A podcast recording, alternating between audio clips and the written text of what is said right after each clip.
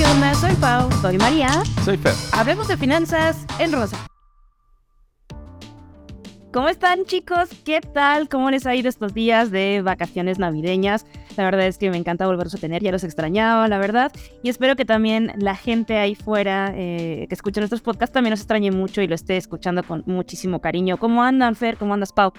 Súper chicos, la verdad es que también súper contenta. El día de hoy estamos grabando el 6 de enero, Día de Reyes. No hubo regalito bajo mi árbol, pero pues mi regalo es estar aquí con ustedes el día de hoy retomando el podcast. Entonces por eso estoy súper, súper feliz. Tú, Fer, ¿qué tal? ¿Cómo andas? Pues bienvenidos, feliz 2023. Espero que su año esté iniciando justo de manera muy exitosa y que así sea todo el año, ¿no? Vamos a ir construyendo cosas muy padres acá en el podcast. Yo súper feliz de estar eh, pues otro podcast más con ustedes. Y el día de hoy tenemos preparada una sorpresa, va a ser un podcast bastante padre. Y para irnos hacia ese tema, Pau, ¿por qué no nos presentas a nuestra invitada del día de hoy? Sí, claro, hoy tenemos una invitada de lujo. Ella es Isis Arf. Ella es licenciada en economía y también coach de finanzas personales. De ello, de hecho, ella es la creadora de Finanzas Color de Rosas, que pues bueno, está por ahí presente en diferentes redes sociales, donde a través de diferentes sesiones, talleres, conferencias, se dedica a enseñar a mujeres emprendedoras a que tengan una mejor relación con su dinero y pues bueno, también a que lleguen a esas metas financieras, ¿no? Pero Isis, ¿qué tal? ¿Cómo estás? Cuéntanos. ¡Ay! Bien, muy bien, muy contenta, muy emocionada de estar aquí. Muchísimas gracias por invitarme y sobre todo, qué bonita forma de celebrar el 6 de enero. Sí, ya sé, la verdad yo también estoy súper, súper contenta de estar con ustedes el día de hoy. Y pues bueno, Isis, ¿por qué no nos cuentas un poquito más acerca de ti? ¿Cómo es que empezaste con todo lo que haces? ¿Por qué lo haces? ¿Qué haces? claro, la verdad es que yo tengo dos teorías de por qué me dedico a lo que me dedico, ¿no? Yo cuando era niña siempre decía que cuando veía la, veía la tele a mí me encantaba, raro, me encantaba ver las noticias y las personas que salían hablando de finanzas, yo le decía mamá, es que cuando yo sea grande yo quiero entender lo que esas personas dicen. Entonces cuando yo era niña soñaba con entender lo que las personas decían que, acerca de finanzas, quería ser escritora y quería comunicar cosas importantes. ¿no? Eran como las tres cosas que yo eh, quería hacer. Elegí estudiar economía, la realidad es que creo que sin mucha conciencia, lo decidí semanas antes de, de, de tener que elegir. Y cuando estaba en mi primer trabajo, que era más o menos cuando tenía 24 años, tenía mucho tiempo libre en las mañanas y yo todos los días me ponía a leer el periódico del economista. Y me di cuenta que la sección que más me gustaba era la de finanzas personales.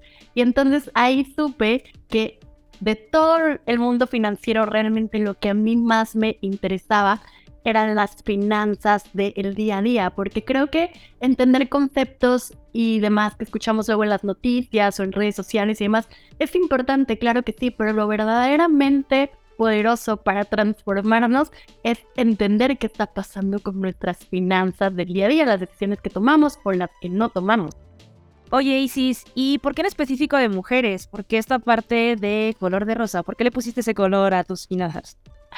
Generalmente nosotros asociamos las finanzas con gris, negro incluso rojo, ¿no? Entonces creo que eh, rosa pues es una forma de verlo más bonito desde otra perspectiva, pero la realidad es que estoy enfocada en mujeres. Una, porque genuinamente me gusta mucho trabajar con mujeres, creo que entre nosotras podemos hacer grandes cosas. Eh, me encanta todo el tema de sororidad y demás. Y número dos, porque también es una realidad que en México y en América Latina las mujeres tenemos menos educación e inclusión financiera. Eh, hay menos productos, menos servicios enfocados en las necesidades de las mujeres. Y aunque realmente las finanzas como tal no tienen género, las decisiones en las que participamos activamente las mujeres en cuestiones de finanzas son realmente las menos importantes para nuestro futuro y la formación de un patrimonio. Claro, y oye, ¿esto lo descubriste en el proceso? O sea, primero dijiste, quiero dedicarme a finanzas personales y ahí poquito a poquito fuiste descubriendo que te gustaba trabajar más con mujeres o desde un inicio tuviste como esta problemática. No, la realidad es que yo nunca creí que me iba a dedicar a esto. Eh, realmente esto comenzó como un hobby. En, a inicios del 2019 fue la primera vez en mi vida, creo yo, que hice los famosos propósitos o las famosas metas de inicio de año, ¿no? Entonces, y ni siquiera era principios de enero, como a finales de enero, yo dije, bueno, pues este año quiero hacer algo que verdaderamente me guste. Y esa fue mi única intención. Y como yo ya sabía de años atrás que el tema de las finanzas personales me gustaba, pero realmente nunca había hecho nada al respecto. Entonces, en mi lista de objetivos, que literal lo encontré hace tres días que estaba, hace dos días que estaba en el aeropuerto, la vi, ¿no? Eh, puse hacer algo que verdaderamente me guste y puse hasta en, en paréntesis, tú ya sabes qué es. Y como me gustaba mucho escribir también, escribí un artículo. Bueno, escribí dos artículos iniciales, te los mostré a alguien esa persona me dijo, oye, pues los artículos son muy buenos, ¿por qué no los publicas? Entonces, acto seguido hice buscando en YouTube cómo crear un blog para Dummies, porque tenía cero idea de cómo crear una página y demás. Y realmente yo comencé como hobby y comencé escribiendo. Y por un año, todo de, de febrero 2019 a marzo o abril del 2020, del 2020 únicamente era un blog que yo posiblemente creo que nada más leía mi mamá, mi hermana y tres amigos más. Eh, y porque realmente nadie sabía quién estaba detrás de, de, esta cuenta, ¿no? Y el nombre como tal fue de, ah, necesito un nombre para, para esto que estoy creando, esta página. Y se me ocurrió así, Finanzas Color de Rosa. Pero no, en un principio no sabía que iba a estar enfocado en mujeres y tampoco sabía que me iba a dedicar a eso. ¿Y qué fue, qué fue lo, que lo que en esta parte te llevó a, a, dirigirte hacia las mujeres? desde luego entendemos que, que, que, hay una barrera o es una problemática social que tenemos que justo el que las mujeres en la parte de inclusión financiera eh, estén un poco relegadas. Pero ¿qué es lo que a Isis le, le hace irse hacia ese camino? Justo como, justo lo que dijiste, realmente empecé a investigar más, me empecé a meter muchísimo más en este tema. Yo dije, a mí me encanta el tema de las finanzas, pero ¿será lo mismo para mi hermana? Porque incluso hasta en, el mismo núcleo familiar o con personas similares a las que tú creciste y que recibieron la misma educación, el tema de las finanzas es un mundo completamente distinto, ¿no? Entonces empecé a, a, buscar como ejemplos cercanos y me di cuenta que realmente no estaban tan involucradas en los temas importantes, que no tenían tanta conciencia de la parte de ingresos, gastos, inversiones y demás. Y ya después lo esquematicé mucho más grande y me di cuenta que como tal era un problema en México, que como tal era un problema en América Latina y en el mundo en general.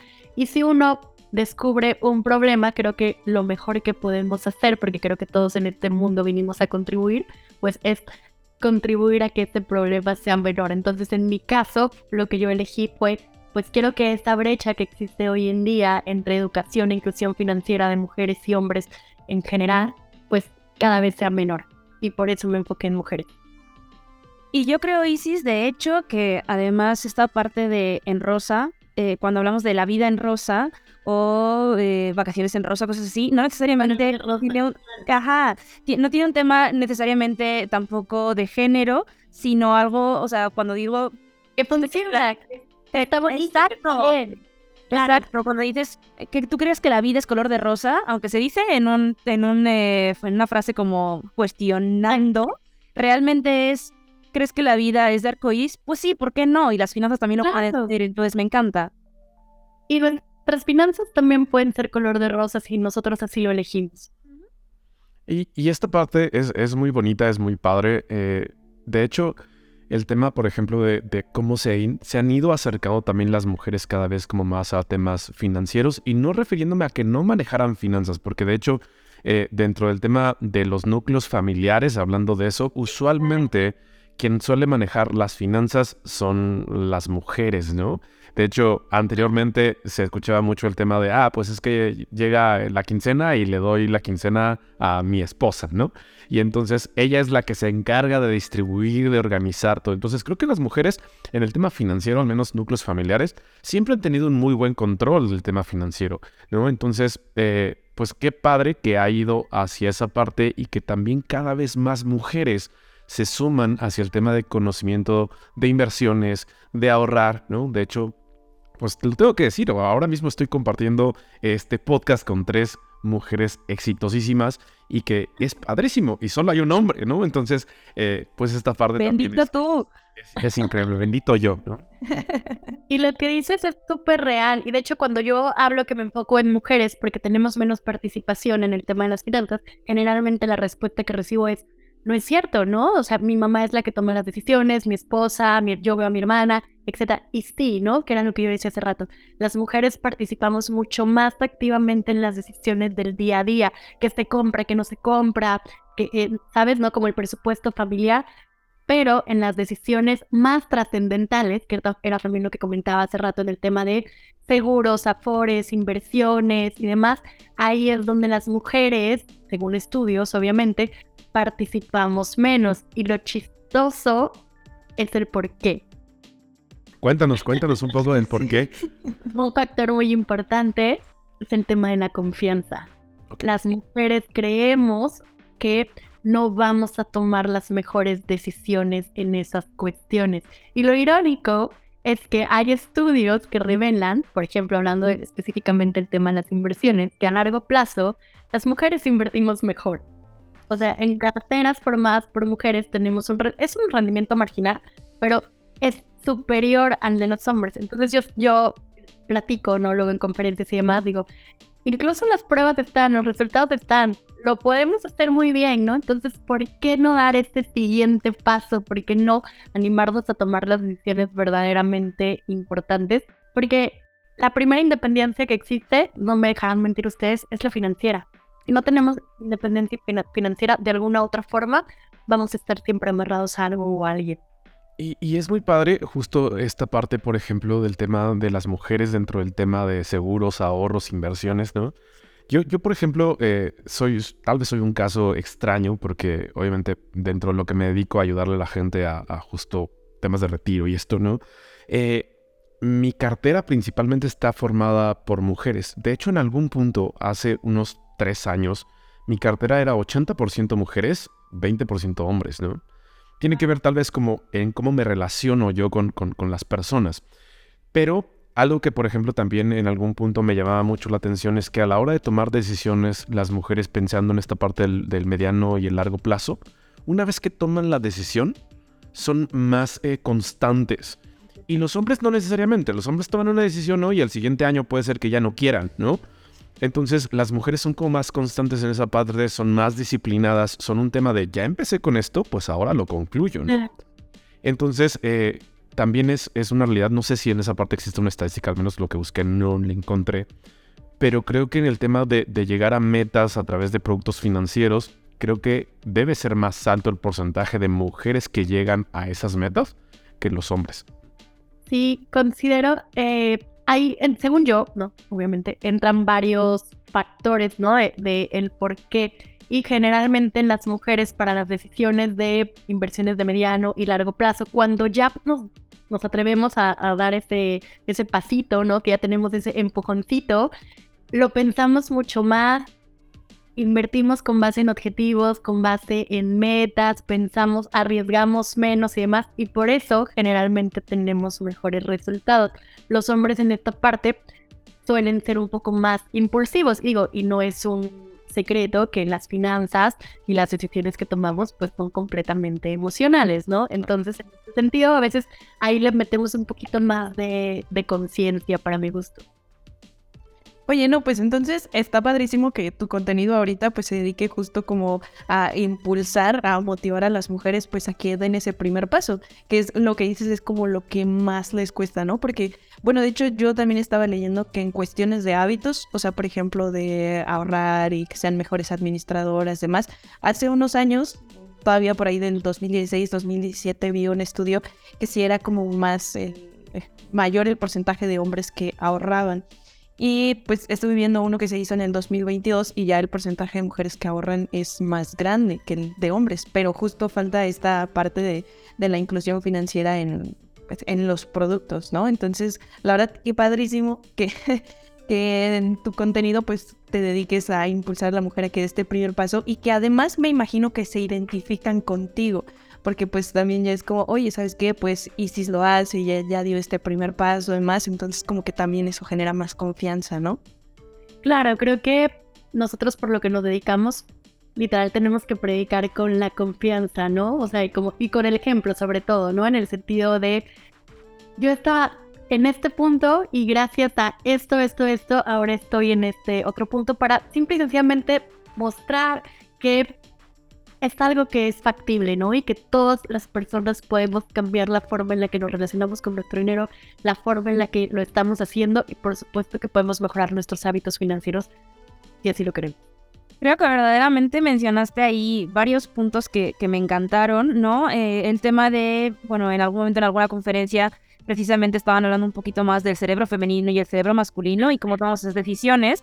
Y definitivamente eh, ellos son un poco más impulsivos y arriesgados, que es muy bueno para ciertas cosas. Dan el salto antes sin pensar tanto en las consecuencias. Nosotros pensamos mucho más en las consecuencias, somos mucho más emocionales.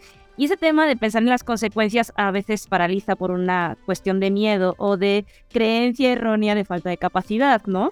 Y simplemente es como parafrasear lo que mencionaste. Sin embargo, eh, pues el tema de las tandas o los préstamos familiares se dan mucho creadas por mujeres y por mujeres que quizá no tenían tanto acceso a productos financieros dado que no eran las que generaban el ingreso, pero sí al administrarlo buscaron la manera de administrarlo creando estas formas de administración que a veces satanizamos porque sí es verdad que la inflación se lo come y que un montón de cosas, pero veamos la inteligencia que hay detrás de eso para crear una administración y un ahorro sin un producto financiero preformado, sin una institución, ¿no? Entonces creo que es algo, eh, pues loable, que es algo que habla eh, de, de, buscar esa administración o de buscar hacer las cosas mejor. Totalmente. De hecho, los microcréditos están enfocados en las mujeres. ¿Por qué? Porque estadísticamente las mujeres pagan mejor. Y tocaste un tema muy importante, ¿no? pero si se supone que no son las generadoras de los recursos o no son generadoras de la riqueza, sin embargo, también generalmente cuando pones a una mujer y a un hombre administrar, eh, según tengo entendido, las mujeres procuran muchísimo más el bienestar y el compromiso, o sea, van a ver siempre primero por su familia eh, y y que se satisfagan las cosas esenciales, ¿no? O sea, alimentación, transporte, educación y los compromisos financieros, obviamente. Y generalmente los hombres dan prioridad a otras cuestiones. Y ojo, no quiero que esto suene como de quién lo hace mejor o quién lo hace peor, porque la realidad es que al fin y al cabo son finanzas personales y no tienen género. Simple y sencillamente sí funcionamos en cierta parte un poco distinto. Y es súper importante entenderlo para que en ese sentido eh, tomamos las mejores decisiones. Y es el tremendo equipo que se puede formar en pareja también, ¿no? el que va a impulsar eh, quizá decisiones por, por el temor o ciertas cosas, igual es él, pero quien va a sostener esa decisión puede ser ella. Y también dependiendo mucho de cómo funcionen las parejas. Ojo, tampoco estamos hablando de cosas que tengan que ser cuadriculadas y siempre de la misma manera, ¿no? Exactamente. Claro, claro. Aunque también eh, vimos, por ejemplo, en la pandemia, muchas mujeres que sí estaban buscando ya más esta parte de, generar más recursos o la parte del emprendimiento y que se empezaron a conocer como las nenis, ¿no? De hecho, también estaba leyendo eh, hace ratito, o sea, son casi, no recuerdo el dato exacto, pero 5 millones de, mujeres que se lanzaron a emprender justo en, redes sociales para vender pues cualquier cosa, ¿no? Ropa, maquillaje, etcétera. Pero pues ahí también demuestra que pues son, somos emprendedoras y de que se puede. Claro, según yo, las mujeres buscamos siempre la forma, obviamente, como de salir adelante, generar ingresos, que creo yo también que toda esta evolución del emprendimiento tristemente no siempre se da por ganas, ¿no? O por esta como esta espinita de emprender, sino que en ocasiones se da también por necesidad y un factor que sí fue muy importante que creo que no podemos dejar de lado es que durante la pandemia quienes más perdieron su empleo fueron las mujeres por justamente los sectores en los que más enfocados están las mujeres, ¿no? Que toda esta parte de cuidado, educación, turismo y demás. Entonces creo que hay una serie ahí de muchísimos factores que, que influyen, pero por supuesto que coincido como en la parte de las mujeres siempre buscan la forma de salir adelante y seguir proveyendo a, pues, a su familia. Sí, de hecho, Isis, eso que mencionabas y bueno, que mencionábamos un poquito todos, definitivamente es importante, ¿no? El acceso a ciertos trabajos informales. Bueno, estamos hablando que México y Latinoamérica en general tienen muchísimo trabajo informal, pero sí es verdad que cuando hablamos de eh, puestos de trabajo y cuestiones así que creo que van evolucionando y cambiando poco a poco, sí el sector más vulnerable es el género femenino, ¿no? Que quizá tiene un tema de eh, pues, algunos más eh, peor pagados o más informales, ¿no? Sobre todo que los combinen, que los puedan combinar con el tema de la familia, de la maternidad, que son espacios que normalmente son ellas las que se encargan. Entonces quizá esto impide a veces ciertos crecimientos en, empresas o empresas que no son tan flexibles y las orillan un poquito hacia eso. Y eso también es lo que conlleva que eh, puedan o no puedan tener acceso a, a ciertos instrumentos financieros, ¿no? Claro, digo, al final es un, es un, es un resultado del, del todo, ¿no? O sea, condiciones laborales, brecha salarial, que sí es real, o sea, las mujeres ganan menos dinero por realizar el mismo trabajo que un hombre, no solo en México, eso sucede en toda América Latina y en el mundo general. El acceso y la carga de trabajo fuera del trabajo convencional, pues obviamente sigue culturalmente y socialmente muchísimo más cargado en las mujeres. Creo que las horas que destina un hombre y una mujer al tema de cuidado de los hijos o cosas de, las, de, de, de la casa y demás es abismal en el número de horas. Y al fin y al cabo es un trabajo y es una chamba que no es remunerada y que si se tuviera que pagar, o sea, generaría un PIB muy, muy importante en nuestro, en nuestro país. Entonces sí, hay muchísimas condiciones y si ya de eso lo empezamos a desglosar, si ganas menos, pues por supuesto que tienes menos dinero para ahorrar, si ahorras menos, pues vas a tener menos acceso a un producto financiero o vas a tener el acceso pero con peores condiciones financieras, ¿no? O sea, en una tasa santa, en un plazo más corto, etcétera, ¿no? Entonces, creo que sí son muchísimos los factores y creo que es muchísimo todavía lo que tenemos que trabajar, pero bueno, para eso estamos nosotros, para impulsar esta parte de la educación e inclusión financiera. Correcto, y de hecho creo que eh, la parte importante es esta, ¿no? O sea, creo que eh, el diagnóstico de una u otra manera ya está hecho, o sea, ya sabemos que las mujeres en el tema hay una brecha salarial y creo que ahora estamos trabajando, lo que se trata es trabajar sobre esa parte, ¿no? O sea que tú que nos estás escuchando, ¿no? Que la próxima vez que veas que alguien está avanzando que es mujer, pues también es como una, pues está padre, ¿no? Sí se puede. Si eres dueño de alguna empresa, pues también es como aperturar esa parte de las mujeres, más allá de que puedan tener o no familia, pues el avance que pueden tener es muy bueno, ¿no? O es muchísimo mejor incluso que los hombres. Son mucho más organizadas en algunas cuestiones. Entonces, creo que el tema de, de, de ir avanzando, de ir aminorando esa brecha, pues creo que es la parte importante y es en donde nos toca enfocarnos, ¿no? Porque nos podríamos pasar tal vez la vida peleando en que si existe o no la brecha salarial, ¿no? Pero lo importante es, ok, pues, ¿qué hacemos nosotros como personas en nuestra individualidad para mejorar esas condiciones, ¿no? ¿Qué tanto trabajas también? Porque aquí nos metemos también en un tema de qué tan machista o no eres, ¿no? Y qué, qué estás haciendo para trabajar eso. Porque yo como hombre, por ejemplo, lo puedo decir, a veces es complicado, ¿no? ¿Por qué? Porque tienes una formación y estás acostumbrado a, ¿no? Pero es reconocerte sobre esos temas y dar un paso, ¿no? Y tratar de avanzar. Y como en todos, creo que cuando formas un hábito te puedes caer, sí, obviamente, pero es un tema de levantarse y volver como a corregir el camino, ¿no? Entonces creo que es una parte importante, interesante. Está súper padre que estés enfocado un poco más al tema de, de mujeres, ¿no? Y que pues las estés apoyando a salir adelante sobre esos temas financieros que creo que uno de los temas más importantes es, ese, ¿no? Nuestras finanzas. Totalmente, ¿no? Yo siempre creo que el bienestar es integral, o sea, es físico, es emocional, es mental y por supuesto que es financiero también, ¿no? Entonces es algo en lo que le tenemos que poner ojo eh, si queremos vivir una vida muchísimo más en paz.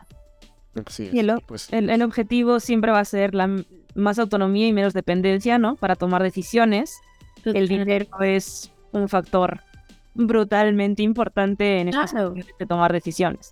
Claro, el dinero no es lo más importante, pero claro que es importante en la vida. Es importante, exacto. Necesitamos dinero para las cosas que el día a día y para las cosas que queremos y las metas que queremos alcanzar. Al fin y al cabo, todos lo sabemos, el dinero simple y sencillamente es una herramienta, pero que nos permite alcanzar nuestros más grandes sueños. Claro, sí, no es como tal la felicidad, pero puede ser parte de los medios para alcanzar esas metas que tenemos. Sí. Pero prefiero estar llorando con dinero que sin dinero. Exactamente. Prefiero estar llorando en un yate en Miami. y, y concretamente, por ejemplo, en esta parte de hacia las mujeres, ¿no? ¿Cómo es que tú las, las ayudas? ¿Qué es lo que haces junto con ellas para poder progresar en estos temas? Claro, realmente yo como tal tengo diferentes líneas de negocio. Mi, principal es dar conferencias y talleres. La realidad es que esto lo hago eh, trabajando en, en empresas y ahí en ocasiones es para mujeres, pero realmente ahí tampoco tiene como género, ¿no? Es básicamente brindar educación financiera a los colaboradores de ciertas empresas para que puedan eh, tener finanzas más sanas que se repercuten en su productividad laboral. Eh, y hago programas para empresas enfocadas en educación financiera. La otra es siempre doy talleres al público en general. Ahí sí el 99% siempre son mujeres, hablando de temas centrales como es la parte de organización financiera, ¿no? Cómo tener finanzas sanas, toda la parte también que para mí es súper importante, que es la relación con el dinero, o sea, todo lo que piensas, sientes, las emociones que te detona el dinero, que para mí eso es el 80% de nuestras finanzas. Eh, inversiones para principiantes, ¿no? Cómo pueden dar este primer paso y también hago acompañamientos en sesiones uno a uno para que justamente puedas generar un orden, puedas generar una estructura y logres hacer algo que ti te haga sentir bien y logres alcanzar la paz financiera o dar el primer paso en el tema de inversión. Buenísimo. Y cuéntanos un poco, Isis, ¿dónde te pueden encontrar? Claro, Estoy en Instagram, Facebook y TikTok como Finanzas Color de Rosa. La realidad es que estoy muchísimo más activa en Instagram. Ahí estoy mi día a día. Mi página web es www.finanzascolorderosa.com. Súper, buenísimo, Isis. No, pues la verdad es que, digo, nos encantó charlar contigo el día de hoy. Es igual un tema que, que no se toca mucho, que, que, no se platica demasiado. Sin embargo, pues como bien lo decíamos, ¿no? O sea, eh, ya conocemos ahora sí que la problemática, ahora hay que hacer pues todo lo que está en nuestras manos para poder hacer un cambio. Yo la verdad pues soy súper, súper fan de, de, tu trabajo, de tus posts. Por ahí también vi que tenías ahorita un reto, ¿no? 30, 41 días, algo así. Entonces... Para transformar con pequeños ejercicios que literal te toman 3 minutos para ir modificando nuestra forma en la que vemos y nos relacionamos con el dinero y que obviamente logres cambiar tus hábitos financieros que te permitan alcanzar tus metas. Súper, sí, así que si los que nos están escuchando, pues igual les, les late esta idea, si quieren como cambiar la, la, relación que tienen con el dinero, pues vayan a hacer el reto que tiene Isis en su Instagram y pues ya después nos cuentan los resultados. Sí, nosotros desde nuestra trinchera, ¿no? Desde lo que podemos hacer y bueno, pues eh, aparte de lo que hacemos día a día y el trabajo con las personas con las que nos cruzamos precisamente para hablar de todos estos temas, pues bueno, al final el podcast también es un canal y precisamente es nuestro granito de arena para contribuir a todo esto, ¿no? Eh, a mejorar las condiciones y que tengamos un, un mundo mucho más eh, equilibrado, mucho más ecuánime en cuanto a estas cuestiones de género y hagamos, pues eso, tremendos equipos, que es lo que se trata. Exacto, y que cada vez más mujeres se sumen a esta parte, ¿no? A conocer sobre sus finanzas, sobre productos financieros, sobre cómo invertir, sobre cómo ahorrar, sobre garantizar el tema de su retiro y hacer un montón de cosas es justo una de las finalidades que tiene este podcast. Eh, de verdad, Isis, te agradecemos mucho el que hayas estado el día de hoy con nosotros. Estamos encantados. Esperemos que a través de este podcast, como dice María, pues llegue cada vez más gente, ¿no? Más, más, más personas a aperturarse a mejorar sus finanzas. Hagan ese reto de 30-31 días que tiene Isis en, en sus redes sociales y nos van contando. Pau, recuérdanos tus redes sociales. Sí, en Instagram estoy como finanzas.com propósito y en TikTok como Pau Almontes. Mari, igual nos recuerdas tus redes sociales. Sí, por supuesto, me pueden encontrar como maria.finanzas o como arroba te quiero dinero. Y ahora sí nos toca decir únicas cuentas. Justo, también mis redes sociales me encuentran como fer.finanzas en TikTok y en Instagram y Facebook me encuentran como te quiero dinero y justo esa parte también ya estamos en esa cuestión del que nos están duplicando la cuenta de te quiero dinero. Entonces simplemente tengan cuidado, ¿no? No, no caigan, no depositen dinero simplemente a las personas porque sí, ni inviertan en cuestiones que no estén reguladas, ¿no? Eh, siempre revisen que la institución donde van a invertir esté regulada porque eh, se vuelve muy triste recibir mensajes por parte de personas diciéndonos que depositaron capital a alguien, que quién sabe quién era, que se hacía pasar por Pau, ¿no? Por nosotros, y no, no, no, no, no caigan en esa parte. De hecho, escuchen el podcast que justo tenemos ahí de hablando sobre estafas, ¿no? Cuídense mucho, siempre tengan ese radar siempre bien abierto y no confíen, ¿va? Simplemente asegúrense de que donde invierten es un tema regulado. Y algo más, chicas, que les gustaría agregar para cerrar el programa. No, pues yo agradecer a Isis que nos haya acompañado el día de hoy, que fue un placer conocerla, que hayas disfrutado muchísimo de este podcast igual que nosotros y también pues a, a, toda la gente que nos escucha, bueno, es, es un podcast más, tendremos muchos más y que hayan disfrutado de nuestra invitada de lujo. Sí, la verdad yo también estoy súper contenta con el episodio del día de hoy y pues ya como decía Per, para cerrar, a las mujeres que nos escuchan, como veníamos platicando, pues atrévanse, ¿no? A hacer esa inversión, a ahorrar para su retiro, a poner en orden sus finanzas y pues hacer el cambio. Isis, último mensaje. No, únicamente agradecer muchísimo eh, por el espacio, me encantó estar aquí, me encantó conocerlos y espero que esta sea la primera de muchas otras colaboraciones. Que así sea. Les deseamos un excelente día, tarde o noche, que estén muy bien y que estén disfrutando su inicio de año. Hasta luego. Esto fue Hablemos de Finanzas. Recuerda que si te gustó, puedes compartirlo con tus amigos, dejarnos un review y darle seguir. Nos vemos en el próximo capítulo.